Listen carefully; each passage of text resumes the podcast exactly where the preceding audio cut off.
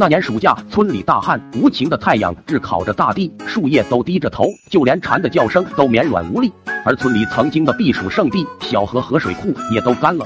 这天，三哥过来找我，兴奋地说：“走啊，老弟，我带你去个好地方。”见我没有反应，三哥强行把我拖着往外走，一路朝山上跑去。翻山越岭后，终于到达了目的地。那是一个只有四五平方米的小水坑，可能因为底下有泉眼，并没有干涸。而此时，坑里已经泡了几个人，身体在水下都只露着一个脑袋，水面上都是黑黑的头顶。仔细一看，才发现都是在学校跟随刘大龙的马仔。三哥拉着我躲在大石头后面，小声的说道：“你看这是啥？”好家伙，三哥掏出来几盒擦炮，以前的擦炮威力可比现在的擦炮大多了。三哥恶狠狠地盯着刘大龙，过了半天才说：“你也有今天。”三哥这是要炸刘大龙报仇。作为村中赛博温，灵光一现，对三哥说：“三哥，先别扔，咱把擦炮绑一起扔过去，威力会大很多。”三哥咧嘴一笑：“赛博温就是赛博温。”我和三哥三两下把擦炮绑好，数着一二三，点火，一起扔了下去。几秒后，随着砰砰两声闷响，随之而来的就是刘大龙他们的惨叫。我和三哥转身就跑，刘大龙刚好四处看是谁扔的擦炮，看到了我们。刘大龙看着我们的背影，大声吼着：“你们两个狗逼，等着！开学之日就是你们的忌日！”回到家，我们想着刘大龙的话，瑟瑟发抖。作为村里少儿界的赛博温，我掐指一算，计上心来。我对三哥说道：“咱们必须先发制人，不然等开学死的就是咱俩。那刘大龙身形肥硕，跑不快，我们可以对他实施远程攻击，想必他也追不上咱们。”三哥邪魅一笑，一拍大腿就跑走了。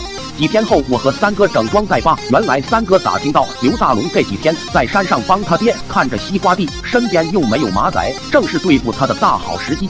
三哥带了几个塑料袋，里面装着三哥从茅坑里掏出来的发酵的食，这就是三哥的远程武器。功夫不负有心人，终于在中午时分，我和三哥埋伏在了刘大龙家的西瓜地边上。只见刘大龙在他家瓜地中间搭了一个棚子，此时他正悠闲地坐在棚子里啃着西瓜。三哥突然跳出来，对刘大龙大喝一声：“死肥龙，你爷爷我来找你了！”没等刘大龙反应过来，只见一个塑料袋飞了过去，准确的落在了他手里的西瓜上。随后有黏糊糊的东西流了出来，弄了刘大龙满手都是。刘大龙气得扔了屎瓜，就朝三哥追了过来。喵的，我还没找你们，你们还自己送上门来了。果然不出所料，那刘大龙跑得极慢，一身肥肉乱颤，仿佛要甩出荤油。再加上西瓜地里泥土松软，更是像龟兔赛跑一般。我和三哥跑几步便停下来，朝刘大龙扔一包翔，这才是真正的投降。不一会，刘大龙就满身是翔了。我和三哥哈哈大笑，尽情的戏耍着刘大龙。又跑了一段距离，我回头看了看，疑惑的对三哥说道：“三哥，你看那刘大龙为啥不追了？”三哥也停下来，和我一起静静的看着转身往回跑的刘大龙。不一会，只见那刘大龙骑着小摩托从草丛里钻了出来。卧槽，那是我人生中最漫长的一段路。我觉得那一刻，三哥跟我想法是一样的。那小摩托的时速跟我俩逃跑的速度出奇的保持着一致，在屁股后面几米远，不紧不慢的追着我俩。